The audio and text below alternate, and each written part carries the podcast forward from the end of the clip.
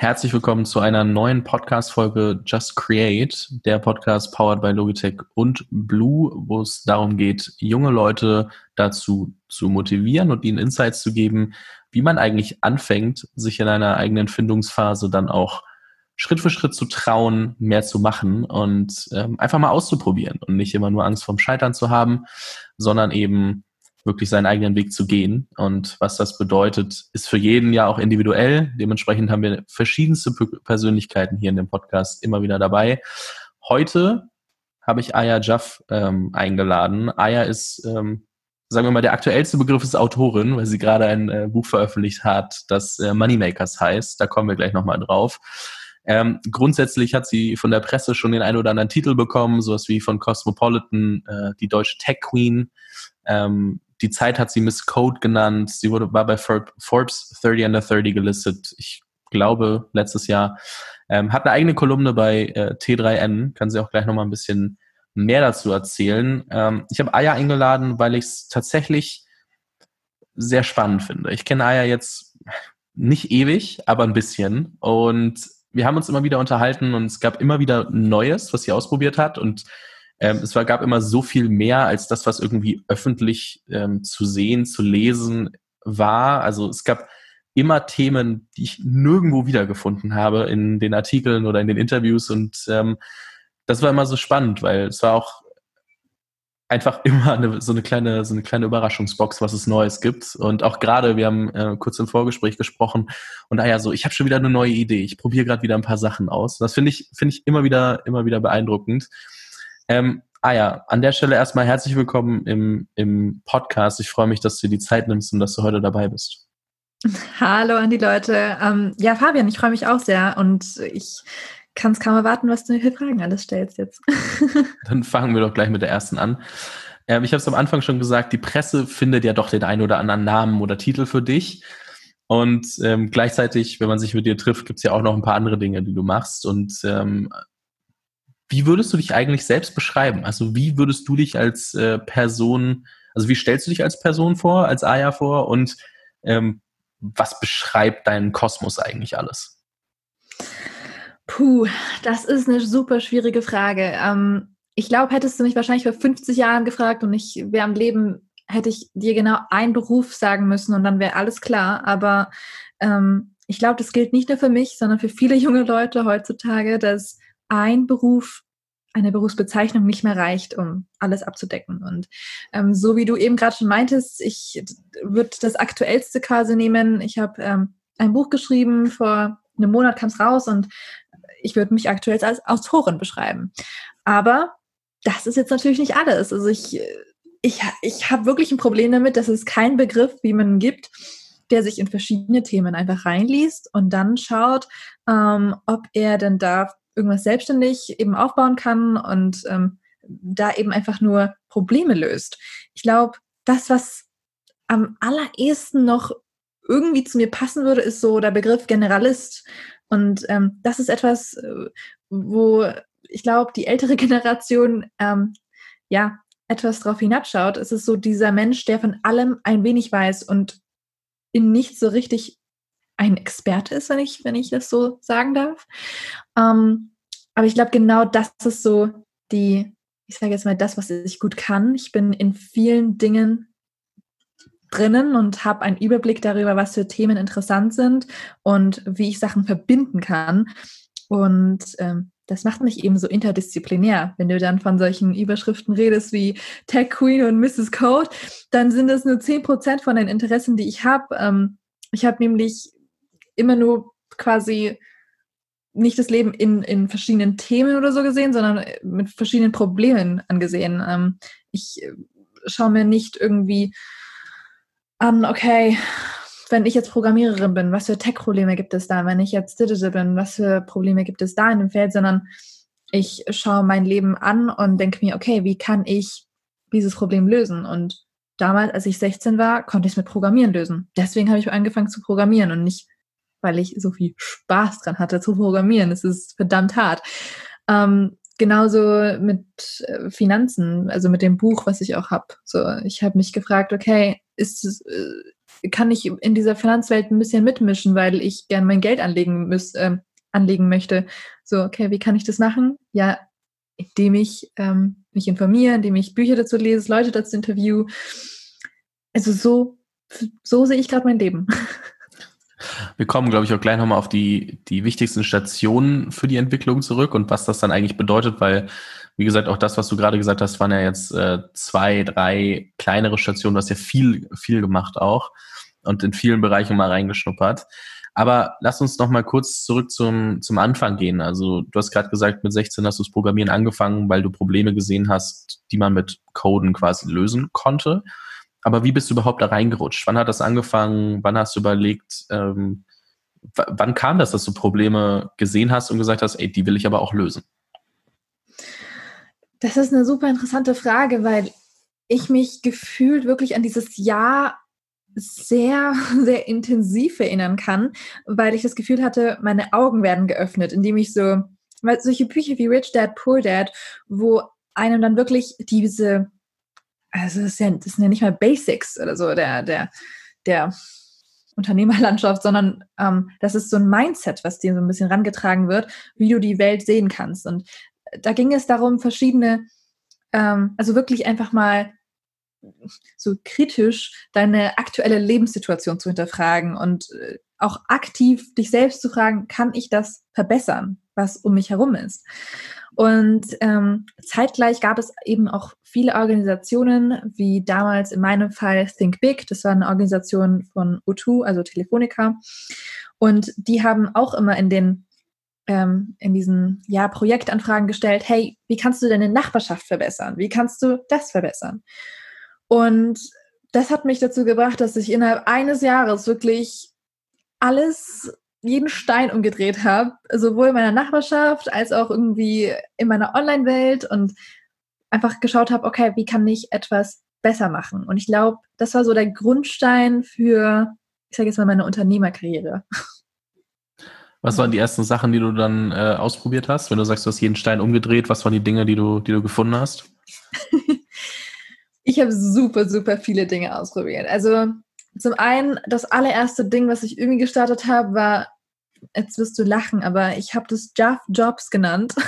und es ist mein Nachname quasi, wo ich mir dachte, ah, das ist eine große Vision. Ich war ja, 16 und ich dachte mir, okay, ich habe ähm, das Rad neu erfunden.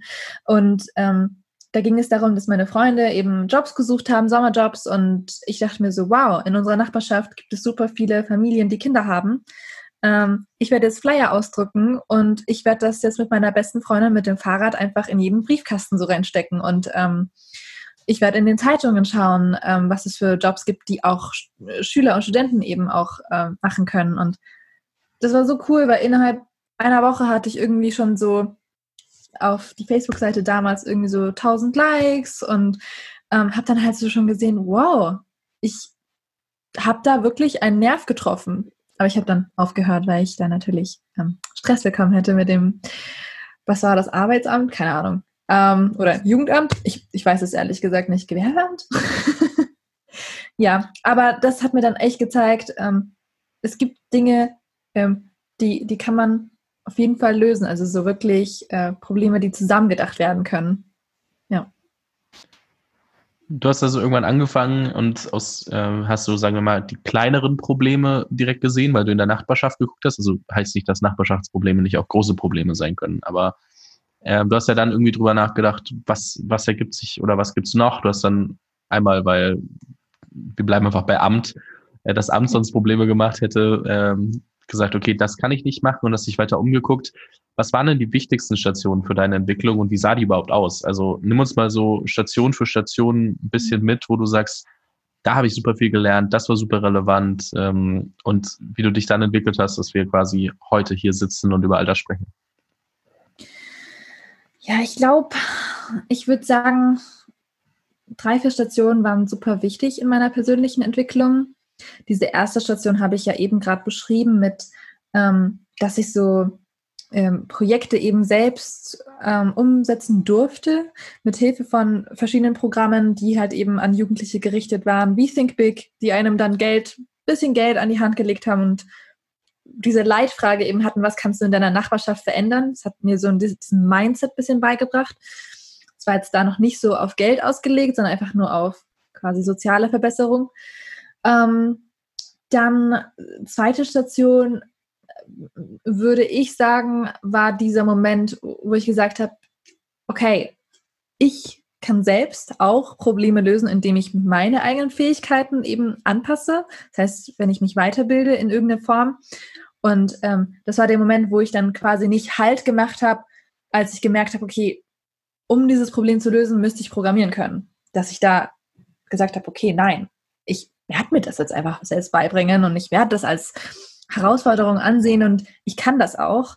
Das war auch so eine sehr wichtige Station in meinem Leben, weil sie weil diese Zuversicht eben, dass man sich selbst auch verändern kann und ähm, selbst auch neue Fähigkeiten lernen kann, ähm, dazu geführt hat, dass ich Workshops besucht habe, dass ich mich auf Stipendien im Programmierbereich ähm, versucht habe, dass ich ähm, viele Konferenzen besucht habe und dort neue Freunde kennengelernt habe und es hat mein Netzwerk unglaublich krass ausgeweitet.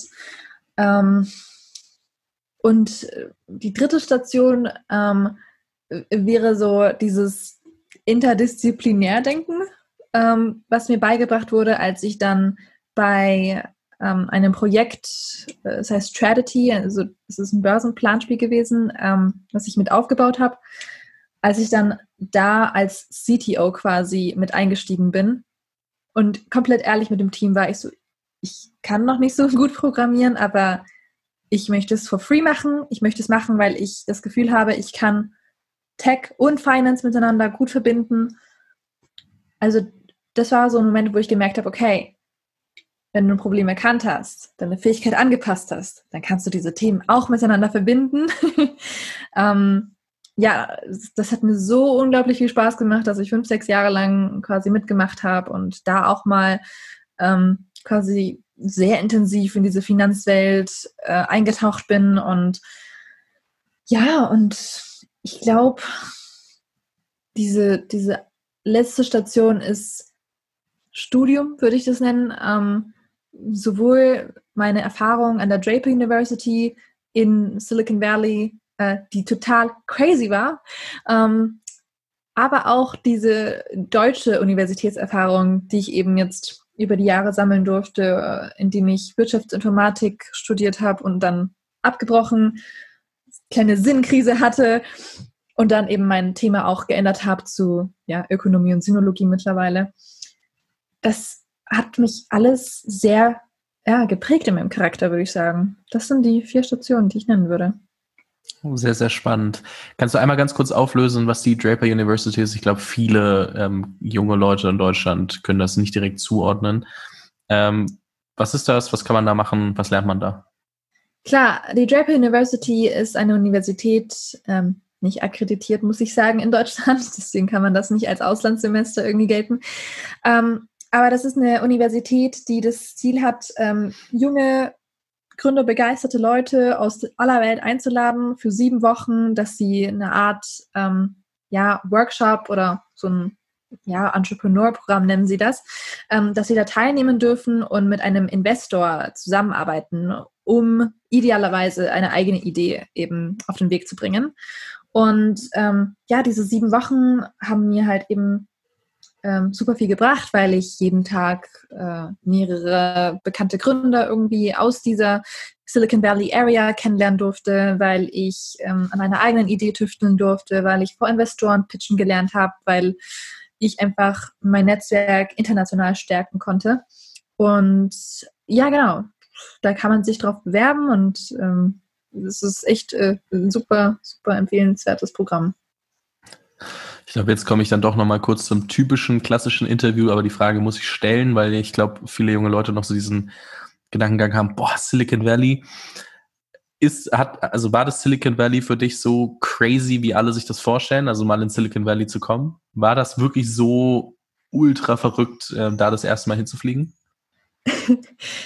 Naja, ich muss sagen, ich bin in San Francisco angekommen und in San Francisco schaut die Welt anders aus als in Silicon Valley. ähm, in San Francisco hat man diese schöne Landschaft, diese Hochhäuser auch und dann diese tollen Partys. Und dann kommst du in diesen Vorort Silicon Valley, der halt, was, eine halbe Stunde, Stunde ungefähr entfernt ist. Und das ist das Langweiligste, was du sehen kannst. Ähm, das sind diese typischen Einfamilienhäuser mit einer riesen Rasenfläche und ähm, du denkst dir halt echt so, was ist hier so toll? ähm, ja, ich, ich habe aber halt gesehen, dass es sehr schnell an den halt Leuten natürlich gelegen hat, äh, was, was den Ort so besonders gemacht hat. Und es ist tatsächlich für mich sehr, sehr besonders und prägend gewesen zu sehen, wie viele, ja, risikobereite Leute dieser Ort anzieht und wie viel Chance da auch wirklich ähm, ja drin steckt. Da ist einfach so viel Geld, ähm, was, was die Investoren auch bereit sind, irgendwie in so super coole neue Ideen zu, zu investieren, aber auch einfach so, ich sage jetzt mal, Leute drin, die bereit sind, alles irgendwie zu opfern für diesen Traum und äh, in, ich weiß nicht, in einem ein, in einer Einzimmerwohnung schlafen zu siebt. und das ist halt, ja, super, ja, schon super, super aufregend und ich würde jedem raten, auch mal da vorbeizuschauen. San Francisco als auch Silicon Valley. Ähm, aber ja, es gibt auch andere Hotspots, wie halt äh, in China oder ich weiß nicht. Ja, halt Shenzhen, Tel Aviv, das sind alles auch so tolle Hotspots, die man besuchen sollte. Also da gibt es viele Orte. Muss nicht immer Silicon Valley sein. Alle, alle Deutschen oder Berliner werden sagen, Berlin ist auch super, Berlin ist auch super. ja, ja, auch. ähm, ja, nee, San Francisco auf jeden Fall auch super schön. Ich war da mal mit 17, bevor ich mir diese ganze Businesswelt angeguckt habe und da haben wir tatsächlich uns nur ja. angeguckt, nur angeguckt, was es dort so an coolen Sachen gibt für Menschen, die sich als Touristen interessieren. Da war Silicon Valley noch nicht so ganz auf der Agenda gestanden, aber ja, ähm, ja also San Francisco sehr empfehlenswert. Ähm, wer dort ist, Yosemite National Park unbedingt. Ähm, mhm. Aber das nächste Mal, wenn ich dorthin fliege, steht auf jeden Fall das Silicon Valley auch mal auf der Agenda, weil da gibt es schon ein paar Leute, die ich gerne mal treffen würde. Das, das äh, gehört ja irgendwie dann doch dazu. Lass uns mal wieder zurückkommen zum Status quo, sage ich jetzt mal. Du hast gesagt, vor einem Monat ähm, hast du äh, dein Buch gelauncht, es ist rausgekommen. Das heißt, Moneymakers, es geht quasi um die Grundlagen ähm, in der Finanzwelt, sage ich jetzt einfach mal. Ähm, bevor wir darüber sprechen, worum es genau geht, aber wie kam es, dass du, dass du gemeint hast, ey, ich schreibe jetzt mal selber ein Buch? Ähm, das war ein längerer Prozess, hat sehr viel auch damit zu tun, dass ich ja zu der Zeit, als ich das beschlossen habe, ähm, noch sehr intensiv in diesem Projekt eingespannt war, dieses Börsenplanspiel, was ich eben auf den Weg gebracht habe. Und ich habe, ähm, ich war auch dafür zuständig, das Thema natürlich an junge Leute ranzubringen, wie auch das gesamte Team. Wir waren also auf vielen ähm, Messen und Konferenzen da und haben eben darüber erzählt. Und da kam immer wieder die Frage eben von jungen Leuten auf, wieso soll ich mich davon, davon irgendwie begeistern lassen? Warum ist es relevant? Wofür ist die Wall Street da? Ach, das sind doch nur die bösen Leute. Geld ist böse. Diese, diese Vorurteile, dieses Interesse, diese Neugier, ich habe das alles in so eine FAQ gepackt und habe da so ein kleines Mini-Büchlein für mich entdeckt und habe mir gedacht, okay, wenn diese Frage kommt, dann werde ich das so beantworten. Wenn diese Frage kommt, dann werde ich das mit den und den Beispielen befüllen. Und das hat mir halt eben auch ganz schnell so ein Gefühl gegeben von, okay, ich weiß, wie ich mit Leuten reden muss, damit dieses Thema auch, auch auf ihrem Schirm ist. Und irgendwann dachte ich mir dann, okay, eigentlich kann man das in ein Buch packen, weil wir suchen ständig nach äh, Dingen, die wir bei diesen Gewinnspielen eben auch verlosen können. Und wir würden gerne auch mal andere Bücher haben als diese riesen Lexika, die eben über Börse handeln oder halt diese super, super simplifizierten Bücher wie Rich Dad, Poor Dad, die dann ein bisschen zu sehr an der Oberfläche sind und nicht zu sehr über Börse erzählen. Und ähm, ja, so kam dann der Gedanke, dass wir ähm, ja mit dieser FAQ eben Leute erreichen könnten und dass ich dann halt eben darüber auch ein Buch schreiben kann ja, mit dem Ziel, wirklich auch äh, Leuten zu zeigen, hey, die Börse ist eben nicht nur böse, die Geld ist nicht böse und ähm, es ist durchaus relevant in deinem Leben, weil ähm, Wall Street in jedem Produkt steckt, was du in der Hand hältst über den ganzen Tag. Und das ist für mich Grund genug, dass man halt eben mal ein Buch drüber schreibt. Es gibt bestimmt ein paar Menschen da draußen, die behaupten, die hat noch keine Milliarde an der Börse investiert. Wieso sollte die mir was darüber erzählen können? Ähm, ich glaube, es ist bestimmt was, womit man sich auseinandersetzen muss. Es ist ja auch wie wenn ich jetzt einen, einen, Podcast mache und, und Leute sagen mir, ja, aber du hast doch noch nichts Erfolgreiches gegründet. So, wieso erzählst du irgendwas? Was antwortest du darauf? Warum, warum warst du die richtige Person oder bist du die richtige Person, dieses Buch zu schreiben und zu veröffentlichen? Hm. Ich glaube nicht, dass sich ein Millionär so intensiv mit jungen Leuten ausgetauscht hat, die noch nichts von der Börse wissen wie ich in den letzten fünf, sechs Jahren. Deswegen habe ich so ein eindeutig einen Riecher entwickelt, für wie man etwas formulieren muss, glaube ich. Ähm, außerdem finde ich, dass eine Million nicht rechtfertigt, dass man über dieses Thema redet und äh, sogar auch in diesem Tenor redet, wie ich das tue. Ich habe schon am Anfang des Buches Kapitalismus Kritik geäußert und auch gesagt, dass man eben nicht mit diesem Ziel an die Börse rangehen soll, wie ich möchte Millionär werden, sondern ähm, tatsächlich einfach aus Neugierde sich mit dieser Sache beschäftigen muss, weil es in unserem Leben einfach relevant ist. Genauso wie ich ähm, ein Geschichtsbuch in der Hand halten sollte, weil mich das einfach also interessieren sollte. Okay, woher, äh, wie ist dieses Land entstanden, in dem ich lebe? Wie sind, wie sind die Systeme aufgebaut? Ähm, auch wenn ich keine Politikerin werden möchte. Das ist halt eben eine Sache von Neugier und eine Sache von ähm, inwiefern möchte ich die Umwelt um mich herum verstehen. Deswegen ist es äh, für mich absolut verständlich, dass jetzt so eine Person wie ich, ähm, die keine Millionärin ist und die auch nicht das Ziel hat, irgendwie Millionärin zu sein, ähm, so ein Einsteigerbuch schreiben kann, weil ich jemand bin, den ich auch gerne erreichen wollen würde. Einzelanleger, die einfach die Welt verstehen wollen. So. Warum ich das gefragt habe, ist gar nicht, um irgendwen zu kritisieren, sondern vielmehr, weil ich glaube, dass sich viele junge Leute davon was abschneiden können, einfach mal selber was zu machen. Ich glaube, jeder hat immer Angst, nicht bereit zu sein, irgendwas zu tun. Und ich glaube, man muss manchmal einfach über seinen eigenen Schatten springen und sagen, hey, aber warum sollte ich das nicht können? Also wenn sich kein anderer die Zeit nimmt, sich damit so zu beschäftigen, wie ich das tue, und ich einfach glaube, dass ich da wirklich Mehrwert stiften kann, warum sollte ich das nicht machen? Und ich glaube, das ist wichtig, das immer wieder rauszustellen und, und nochmal zu betonen, weil ich glaube, vieles scheitert, dass Leute allein Angst haben, oh, was sagen andere, wenn ich das jetzt mache? Und ich glaube, das ist der schlechteste Indikator, ob ich was tun soll oder nicht. Oh mein Gott, definitiv. Das kann ich genauso unterschreiben. Also wenn ich mich mit den YouTube oder, weiß nicht, Facebook, Instagram-Kommentaren auseinandersetzen müsste, unter jedem Artikel müsste ich ja in den Keller und heulen. Aber für mich geht es wirklich einfach nur darum, meine eigenen Fragen zu beantworten. Und ähm, ob das jetzt die breite Öffentlichkeit mitbekommt oder nicht, ist mir äh, ehrlich gesagt egal. Das heißt, das ist für dich so dein, dein, äh, deine Komfortzone so gebaut, dass du sagst, egal, was die anderen da draußen so sagen. So, es gibt bestimmt ein paar Leute, deren Meinung ist dir wichtig, aber grundsätzlich geht es darum, für dich deinen, also den Schritt vorwärts zu machen und sich aus, der, aus dem Interesse heraus um die Themen zu kümmern und viel weniger um die Reaktion. Ja, ganz genau. Also jede Leidenschaft von mir ist wirklich aus, aus einem emotionalen Interesse, aus einem persönlichen Interesse entstanden und nicht daraus, was wäre jetzt schlau, was sagt die, was sagen die Leute zu diesem Thema, ist das Thema gehypt oder nicht? Ähm, nee, also genau, so genauso wie du es gesagt hast. Die wichtigste Frage als äh, Podcaster und sehr audiophiler Mensch, gibt es das als Hörbuch? Super viele Leute fragen mich das.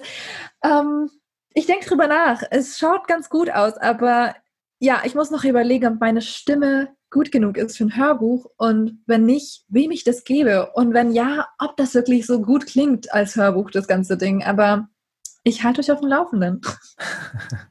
ja, ein Mikrofon hast du inzwischen zu Hause stehen, das ist schon mal ein Anfang. ähm, nee, kleiner Spaß, aber ich ähm, persönlich, äh, wenn es nicht so Ultra-Playbooks sind wie ähm, Hooked zum Beispiel, wo es wirklich darum geht, ähm, wie baue ich was auf, Step by Step und ich muss wirklich das nachvollziehen können, zurückblättern können etc. Dann bin ich schon jemand, der fast alles versucht als Hörbuch zu hören. Leider ja. lese ich zurzeit vor allem Bücher, die so Playbook-Style sind. Das heißt, ich muss lesen. Das ist schon ein bisschen, bisschen belastend tatsächlich. Aber deswegen die Frage, muss ja einfach sein. Hm. Wie war der Prozess für dich, äh, ein Buch zu schreiben? Also, was hast du dir anfangs gedacht? Wie wird das wohl und wie ist es am Ende geworden? oh Gott, die Vorstellung ist so romantisiert von Buchschreiben. Ähm, man denkt so, okay, ich, also für mich war das so wie Sex and City, ich bin Carrie Bradshaw, ich bin ähm, an meinem Schreibtisch und ich habe total den Schreibfluss und ich schreibe einfach runter. Nee, überhaupt nicht. Ich musste tausend Arten finden, wie ich diese Motivation halten kann, ähm, auch das nächste Kapitel dann zu beginnen und wirklich auszuschreiben und ähm, quasi auch so ein bisschen meine innere kritische Stimme ein bisschen ausschalten von das Kapitel ist jetzt gut genug, du kannst jetzt die Finger davon lassen. Ähm, es, es war definitiv ein, eine sehr neue Erfahrung für mich, weil so Blogpost kann man immer ändern. Ähm, aber so ein Buch, das lesen die Leute dann halt, weil es draußen physisch irgendwie da ist und man kann nicht eben mal hinlaufen und sagen, okay, ich aktualisiere das jetzt mal.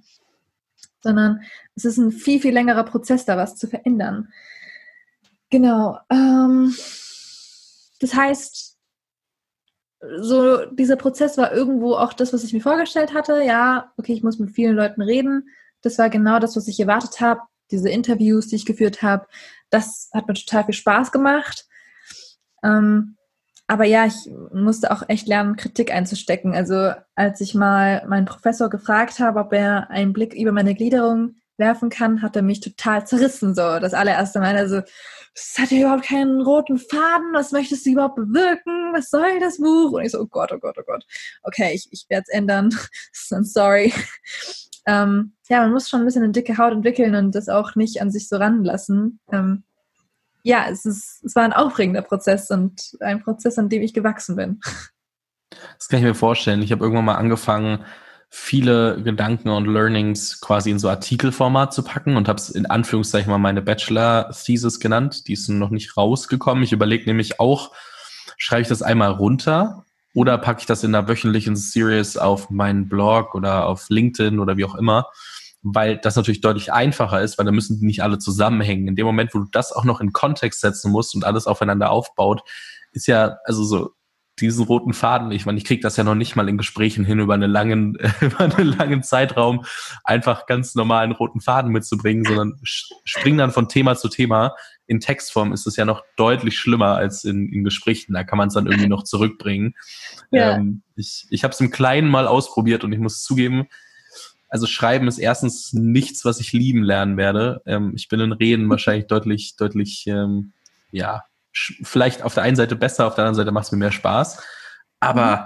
das dann noch alles so zusammenzubringen, dass es wirklich von A bis Z Sinn ergibt, ähm, puh, ähm, Mammutaufgabe. Ja, auf jeden Fall. Also das erleichtert mich jetzt auch, dass du da ähnlich fühlst. Es ist tatsächlich sehr schwierig für mich gewesen. Ähm, aber jetzt ist es draußen und das Feedback ist echt super. Also die Leute sagen, ich kann es in einem Schwung lesen, ich kann es in zwei Nachmittagen lesen. Es lässt sich ähm, es ist quasi flüssig geschrieben, gedanklich. Und puh, das, da fällt mir ein Stein vom Herzen, weil ich mir denke, boah, das ist in was drei Jahren so ungefähr zusammengeschrieben worden, mal mehr, mal weniger äh, irgendwie dran gearbeitet und trotzdem lässt es sich halt eben flüssig lesen. Das, das war genau das, was ich erreichen wollte. Also ja, ähm, wird jetzt erstmal ein bisschen länger dauern, bis ich das nächste Buch, glaube ich, schreibe wollte schon fragen, wie lange du gebraucht hast oder wie lange du jetzt Zeit genommen hast, das zu schreiben. Aber das hast du schon beantwortet. Ähm, da muss ich die Frage anders stellen. Gab es irgendwann, also bist du zu 1000 Prozent zufrieden mit dem Buch oder ist es sowas, was man dann nach dem trotzdem nach dem 80-20-Prinzip angeht und sagt, okay, ich weiß, ich könnte bestimmt noch ein paar Dinge verfeinern, aber ich muss es jetzt einfach mal rausbringen, sonst kommt es nie raus? Ähm, ich glaube, man ist im Nachhinein immer schlauer. Jetzt mit den Leserbriefen und so werden jetzt viele Dinge auch genannt. Zum Beispiel, wieso genderst du nicht? Ähm, das ist eine Frage, die ich jetzt ein bisschen öfter gestellt bekommen habe und das ist eine voll legitime Frage, weil ähm, Sprache ja auch das Denken ähm, natürlich beeinflusst. Und ähm, ich würde es jetzt schon tatsächlich gendern, komplett durchgendern, das ganze Buch. Aber gut, also ich sage jetzt mal, Meinung ändert man ja auch mit neuen Informationen und ähm, darauf habe ich jetzt einen neuen Blick. Ansonsten anders schreiben. Hm. Also thementechnisch habe ich schon viel reingepackt, was ich reinbringen wollte. Vielleicht würde ich noch einen Ticken Kapitalismus kritischer schreiben. Also noch, noch ein bisschen mehr, weil dass manche Themen noch ein bisschen mehr verdient hätten, aber ich habe eigentlich alles angesprochen, ähm, was ich ansprechen wollte in dem Buch. Also da ist schon was dabei an Kritik und äh, man kann sich ja immer auch selbst mehr informieren und ähm, es ist definitiv nicht eine Werbung für die Börse, sondern eher ein Aufklärungsbuch, deswegen ist es voll okay so. Okay, also für jeden, der auf der einen Seite ein bisschen Kritik an Kapitalismus vielleicht lesen möchte, auf der anderen Seite aber auch so eine Grundaufklärung, was bedeutet das ganze Thema Börse eigentlich, was spielt da eigentlich zusammen, ähm, für den verlinke ich das natürlich nochmal in der Beschreibung, kann sich das auf jeden Fall ähm, direkt holen und hoffentlich in einem Schwung oder in zwei Nachmittagen durchlesen, äh, wenn die Leute länger still sitzen können als ich zum Beispiel. Dementsprechend ähm, ist, in, ist in der Beschreibung verlinkt damit würde ich das Thema Buch tatsächlich auch kurz abschließen, weil es soll ja jetzt hier nicht nur um Sachen gehen, die du gemacht hast, sondern vielmehr um dich als Person, weil ich glaube, da gibt es ein paar Dinge, die, die schon noch sehr, sehr spannend sind. Und du hast jetzt, äh, du hast ein Buch geschrieben, du wirst ja doch, ähm, ich nenne es jetzt mal frech gehypt in der, in der Tech-Szene. Ähm, ist schon, ist ein gemeiner Begriff, weil ich glaube, man weiß nicht, was man damit anfangen soll, wenn man ihn über sich selber so, so hört. Aber ähm, grundsätzlich denkst du über viele Themen nach, schaust dir viele Probleme an. Ähm, was für persönliche Ziele hast du für dich ähm, für die Zukunft? Also wo willst du dich hin entwickeln? Wo, wo siehst du dich rumtreiben, sage ich jetzt mal? Ähm, ich muss ganz ehrlich sagen, dass ich gerade einfach, ähm, wenn ich ehrlich bin, ähm, mir meine Umwelt wieder anschaue. Also ich bin wieder an ähm, Phase 0 ich bin in der Findungsphase, ich bin in der Phase, wo ich einfach nur aufmerksam zuhöre und schaue, was gibt es denn für Probleme, die ich gerne lösen wollen würde.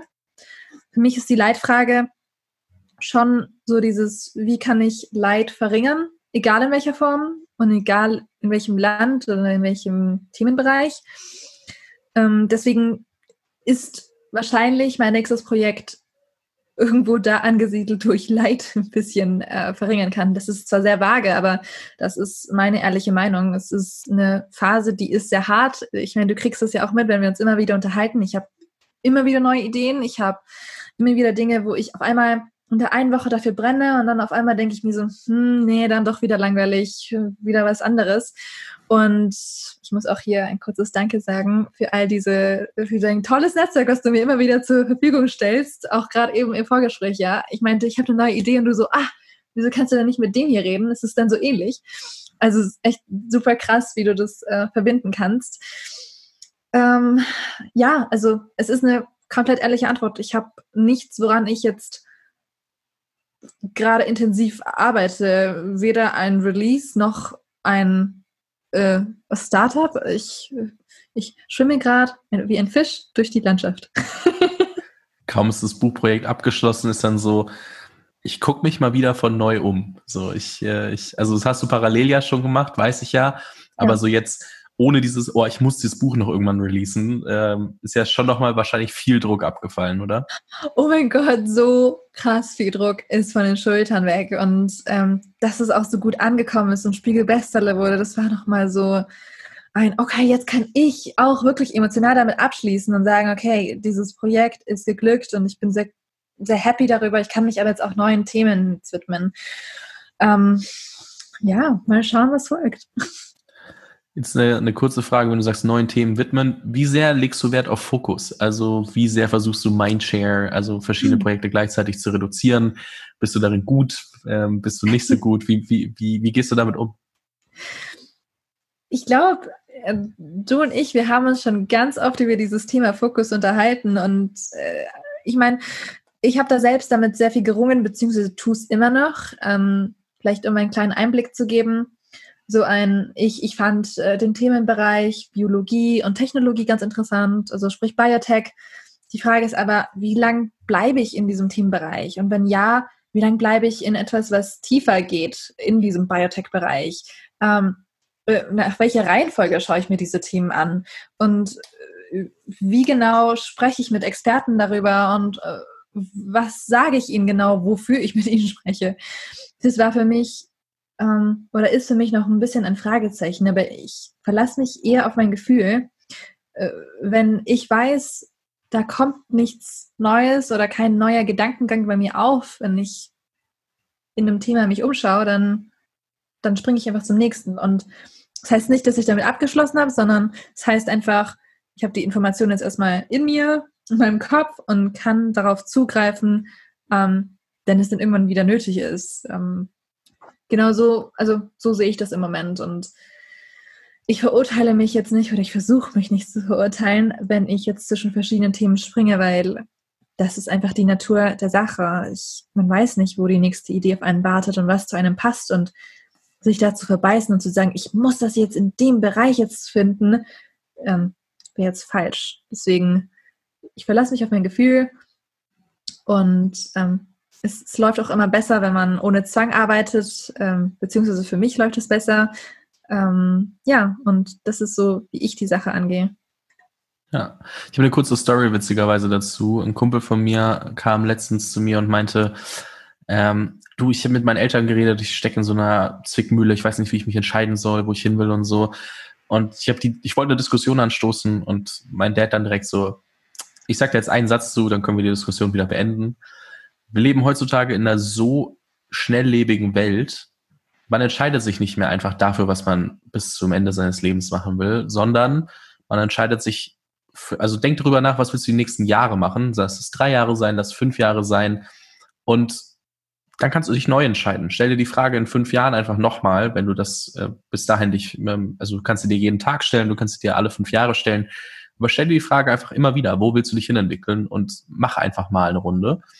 Und ich finde das gerade nur so ähm, bezeichnend oder so wichtig, weil ich glaube, viele versuchen immer heute schon zu finden, was sie die nächsten vielen, die nächsten viele, viele Jahre machen wollen. Ähm, das ist gar nicht direkt auf deine Situation bezogen, sondern glaube ich grundsätzlich für junge Leute nochmal spannend, dann zu sehen, hey, ich kann halt nach drei Jahren, nach fünf Jahren, nach sieben Jahren trotzdem was anderes machen. Ähm, und ich meine, ich kann ja, wofür ich bekannt bin, nach außen dadurch verändern, dass ich einfach was anderes mache und was anderes nach außen kommuniziere. Also selbst wenn ich irgendwie ähm, einer der erfolgreichsten Schauspieler der Welt bin, kann ich irgendwie ähm, ja in die Politik gehen und in Kalifornien trotzdem noch äh, eine relevante Position besetzen, wenn wir und dann wieder Schauspieler werden und sich neu beweisen, wenn wir jetzt mal auf Arnold Schwarzenegger zum Beispiel zurückgehen.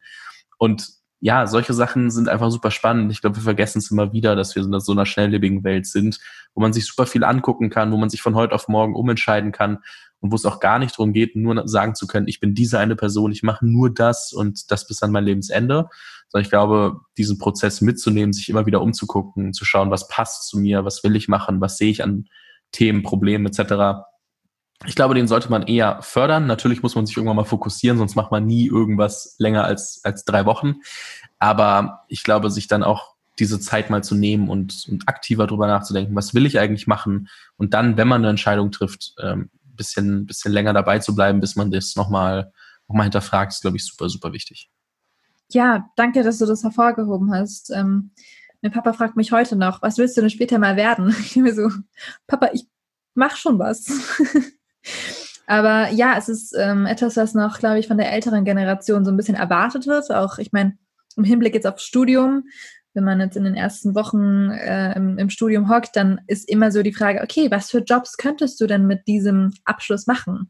Ähm, und das sind Jobs, die wirklich tatsächlich auf das ganze Leben ausgerichtet sind. Und das muss sich ändern, meines Erachtens. Und da gibt es ja schon Ansätze, aber ja, also für mich war das ja auch ein Prozess, das wirklich mal anzuerkennen und sich auch nicht selbst dafür fertig zu machen, wenn man eben nicht das eine machen möchte.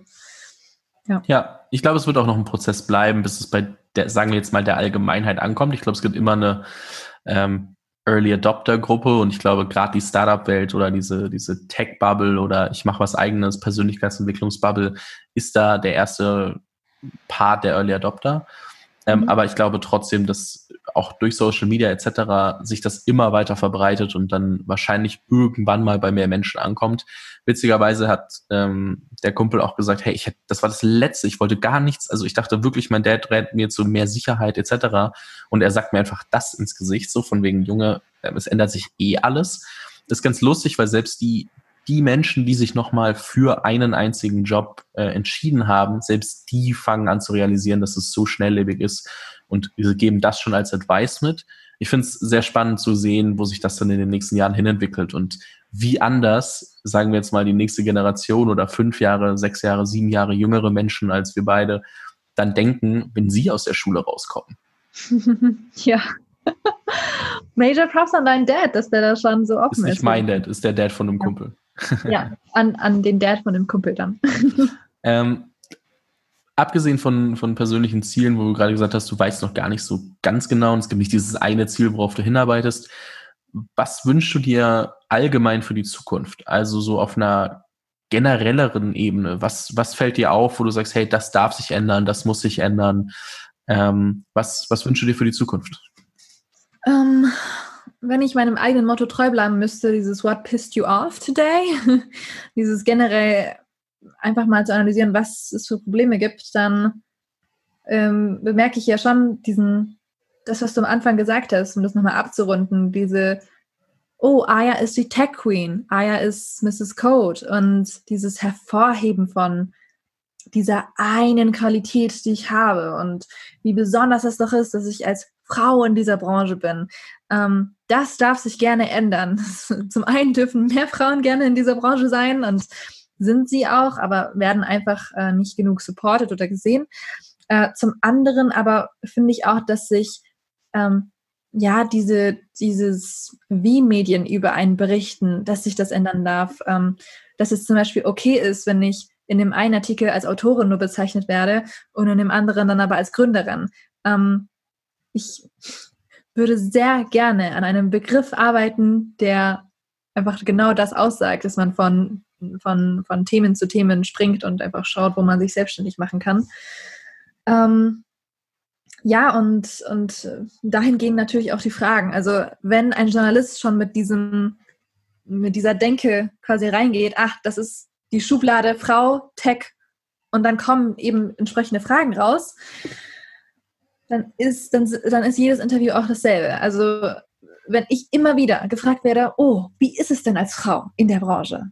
Dann werde ich nichts Neues erzählen, weil immer wieder wird das von mir erwartet, nur weil ich eine Frau bin. Wieso fragst du denn nicht mal einen Mann? Wie ist es denn so als Mann in der Branche? Bisschen, bisschen allein, oder? So ein bisschen eintönig. Wie wäre es damit? Ähm, ich ich würde mir wünschen, dass nicht nur Frauen immer wieder gefragt werden, wie etwas als Frau ist, sondern dass einfach das andere Geschlecht einfach noch mitgefragt wird oder dass eben Frauen auch mal nur über ihre Arbeit reden dürfen, dass es halt eben wirklich nur ums Inhaltliche geht und nicht so darum, was für ein äh, außergewöhnlicher Vogel sie sind in einer Menge. Ähm, das, äh, das wäre schön, aber ich glaube, das ist noch ein bisschen ein längerer Weg und solange das noch ein Problem ist, rede ich gerne über ähm, äh, Probleme, ähm, in der Branche, was Feminismus angeht, aber es, es ist schon auffällig. ja, das ist mein Wunsch für die Zukunft. Ja, ja, dann sag uns doch mal, wie ist es denn als Frau in der Branche?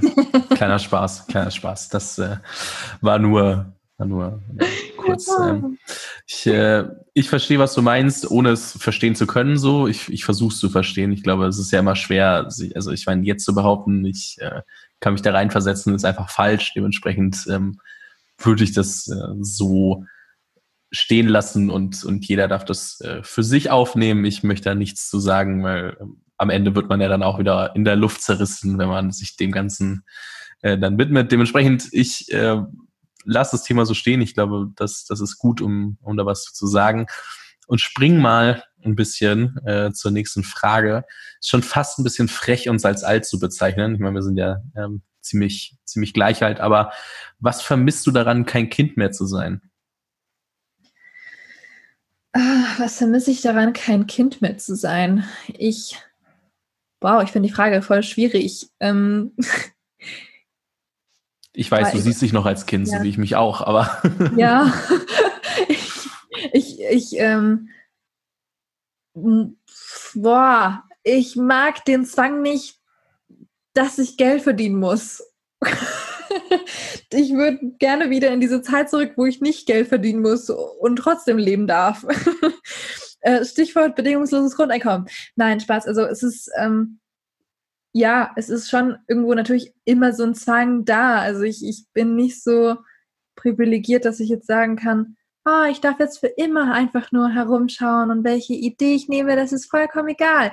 Nein, ich muss das natürlich nach finanziellen Dingen ein bisschen abwägen. So, kann ich meine Miete damit irgendwie aufbringen? Kann ich, ähm, weiß nicht, kann ich damit meinen Urlaub auch irgendwo finanzieren? Ähm, wie steht's mit, ich weiß nicht, keine Ahnung, Auto, öffentliche Verkehrsmittel. Ich muss ja für meinen Lebensunterhalt ein bisschen aufkommen. Ähm, und deswegen, den von Maya. und den von meinem Hund, genau ich fütter sie mit den teuersten Singen und für mich selbst mache ich aber so Nudeln mit Soße. Ähm, ja, anyway, also es ist, ich finde schon, ja, dieser, dieser Zwang, das vermisse ich, ähm, dass ich den da als Kind nicht hatte, aber jetzt schon. Ja, der Druck zu performen. Von allen Seiten irgendwie so ein bisschen Erwartungshaltung und so, hey, du musst mal was machen. Ja, genau. Ja. Was ist etwas, das du im nächsten Jahr tun willst, was du noch nie zuvor getan hast? Also nächstes Jahr kann von heute zwölf Monate sein, kann 2021 sein, du darfst es selbst definieren. Kann auch 2022 sein, wenn du meinst. Ich würde gerne eine neue Bucketlist schreiben, um das äh, aufregend genug zu beantworten. Ich, ich habe eine Bucketlist schreiben müssen, damals, als ich mit 19 an der Draper University war. Und ich habe ziemlich viel von dieser Bucketlist streichen können innerhalb der nächsten fünf Jahre. Aber gut. Fabian, ich bin die uninteressanteste Person, aber mir fällt gerade nichts ein, was so super cool sein könnte. Vielleicht surfen lernen? Keine Ahnung, das ist sehr hobby, hobbymäßig ausgelegt. Aber dadurch, dass ich nicht weiß, ob ich gründen, gründen werde nächstes Jahr, ähm, werde ich das einfach auf meine persönliche Entwicklung schieben. es gibt in Berlin inzwischen eine Surfhalle, wo man einfach mal hingehen kann und äh, auch einfach so ähm, an einer stehenden Welle anfangen kann zu surfen. Also es ist gar nicht so weit weg. Gut, dann müssen wir mal gemeinsam hin. Ich zwing dich. Ui, ja, meine, meine Mitbewohner wollen da auch immer hin. Bisher bin ich noch nicht hin, aber es kommt noch, kommt noch. Nice. Tatsächlich runden wir an der Stelle das Gespräch schon ab. Ich habe nur noch eine Frage für dich. Ähm, mhm. also ich habe viele Fragen, die kommen aber vielleicht nochmal wann anders. Aber dieses Gespräch runden wir damit ab. Das Buch, das du am öftesten verschenkt hast, gerne auch warum, außer Moneymakers, weil das wird dein eigenes Buch wirst ja das auch das eine oder andere Mal hergegeben haben. Aber was hast du sonst ähm, anderen Leuten als Buch geschenkt? Ähm, ich habe tatsächlich nicht so viel verschenkt, aber empfohlen. Und das, was ich am meisten empfohlen habe, war Invisible Women. Ich müsste kurz nachschauen, von wem das ist. Aber finden wir raus ähm, genau. im Nachgang und verlinken es. Genau, super. Ähm, es heißt Invisible Women und ich habe das gelesen, ähm, weil ich mich für das Thema eben Feminismus interessiert habe und äh, wie das eben mit Gleichberechtigung ausschaut. Und das ist ein super krasses Buch mit über gefühlt tausend Beispielen, ähm, die wirklich fundiert sind, ähm, die aufzeigen, wo ähm, man quasi ja die Frau nicht mit einkalkuliert hat oder die Frau benachteiligt wird oder eben einfach Produkte schlechter sind, weil ähm, Frauen nicht ähm, mit, äh, mit im Entwicklerteam saßen oder so. Das finde ich immer super cool und, und ich habe das auch immer weiterempfohlen, weil diese Feminismusdebatte irgendwie von ja, Leuten, die das eben nicht so verstehen, immer als so rein emotional wahrgenommen wird und in Deutschland geht es uns doch schon so gut und boah, wir müssen uns doch gar nicht mit diesem Thema auseinandersetzen und wirklich, also ich habe mich letztens mit einem Instagram-Follower ähm, unterhalten und der meinte so, wenn ich etwas äh, darüber wissen möchte, muss ich doch nur auf die Straße schauen, dann sehe ich doch schon überall, ähm, was an Unrecht geschieht. Da sage ich dann immer so, okay, um das auch wirklich alles sehen zu können, musst du erstmal dafür sensibilisiert werden. Und das tut das Buch. Es sensibilisiert und zeigt dir fundierte Beispiele, ähm, wo man eben noch Verbesserungen schaffen kann. Und es ist nicht emotional geschrieben, sondern es sind einfach nur verschiedene Stories, die wichtig sind in der Diskussion.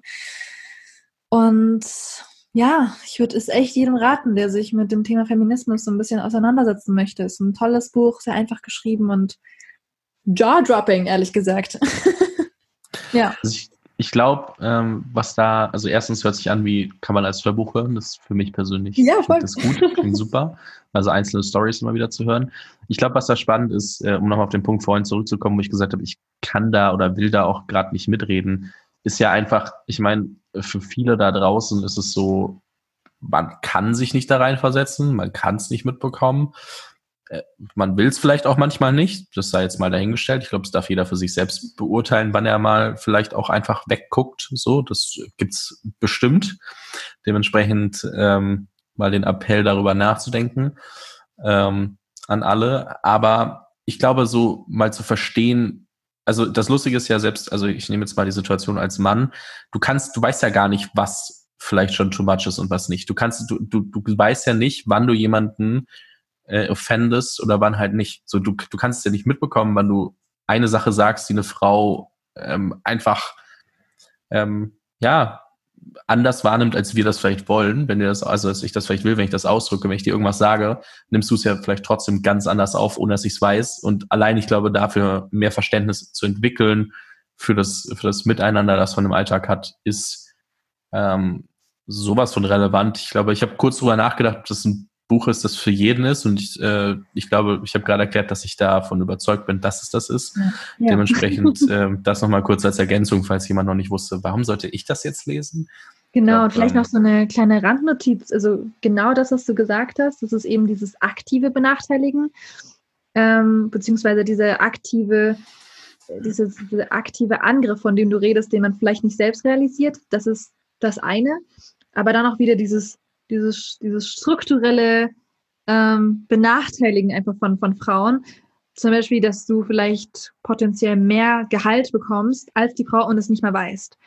Dass es einfach schon so da ist und du hast keine Ahnung. Oder du bist nicht sensibilisiert genug, dass du einfach mal nachfragst, hey, wie viel verdient denn meine Kollegin? Oder dir wird es verboten, überhaupt nachzufragen. Das gibt es ja auch. Und ähm, das sind eben Dinge, die werden erst klar, wenn man das einfach mal einmal gezeigt bekommen hat. Und ich bin mir sicher, niemand macht es aus einem schlechten, also wie gesagt, niemand macht es mit so äh, bad intent, also mit, mit so einem, wie sagt man ich weiß, das? was du meinst. Genau. vorsätzlich. Genau, niemand macht das vorsätzlich, sondern ich, es gibt auch Themen, wo ich mich quasi selbst an die Nase, an, an der Nase fassen muss und sage, okay, da habe ich jetzt herzlich wenig Ahnung und muss mich da reinlesen ja, ich verstehe das vollkommen. Und es ist definitiv eine Leseempfehlung für beide Geschlechter, alle Geschlechter auf der Welt. Ist auf jeden Fall in der Beschreibung ähm, verlinkt. Ähm, eine letzte Frage habe ich doch noch, muss ich noch dran schließen, aber die hat äh, nichts mehr mit dem eigentlichen Interview zu tun, sondern vielmehr, was, wenn ich mich mit äh, der Person Aya Jaff, also dir noch mehr auseinandersetzen möchte. Wo kann ich dir denn folgen? Also wo sollte ich dir folgen, um up to date zu bleiben? Man kann mir sehr gerne auf Instagram folgen, natürlich. Mein Name ist da Aya Jaff. Ähm, seit neuestem. Seit neuestem, ja, tatsächlich. Ein sehr langweiliger Username. Vorher war das Aya Washing Her Hands, Pandemie-related, aber ähm, ich habe ähm, also ich habe eine eigene Website, Aya Jaff, das kann man abchecken, wenn man möchte, ist jetzt nicht ähm, so super oft abgedatet, aber hat die wichtigsten Infos auf jeden Fall von mir drin. Ähm, ich habe da ein paar Blogartikel drin. Ähm, und ansonsten habe ich ja diese Kolumne, die T3N-Kolumne, die dann schon ähm, ja so aufzeigt, was für Themen mich neu interessieren, mit wem ich mich so unterhalten habe. Ja, ich habe ich bin kein Influencer, deswegen äh, hier Disclaimer, bitte erwartet nicht bestimmte Themen auf meinem, äh, meinem Insta-Kanal. Es können mal Selfies sein, mal aber auch sehr kapitalismuskritische Posts oder Posts zu einem Buch oder Posts zu neuen ähm, ja, Dingen, die ich ausprobiere. Das ist eine kunterbunte Mischung, aber ich glaube, das macht die Sache auch interessant. Deswegen gerne folgen. Geht ja auch um dich als Person. Ah ja, vielen lieben Dank dir. Es hat mir sehr viel Spaß gemacht. Ähm, bin gespannt, was wir so in Zukunft alles noch von dir hören, wofür du dich entscheidest als äh, nächstes Topic, mit dem du dich auseinandersetzen möchtest. Ähm, ein großes Danke von meiner Seite nochmal und ähm, viel Erfolg für die Zukunft. Vielen Dank dir.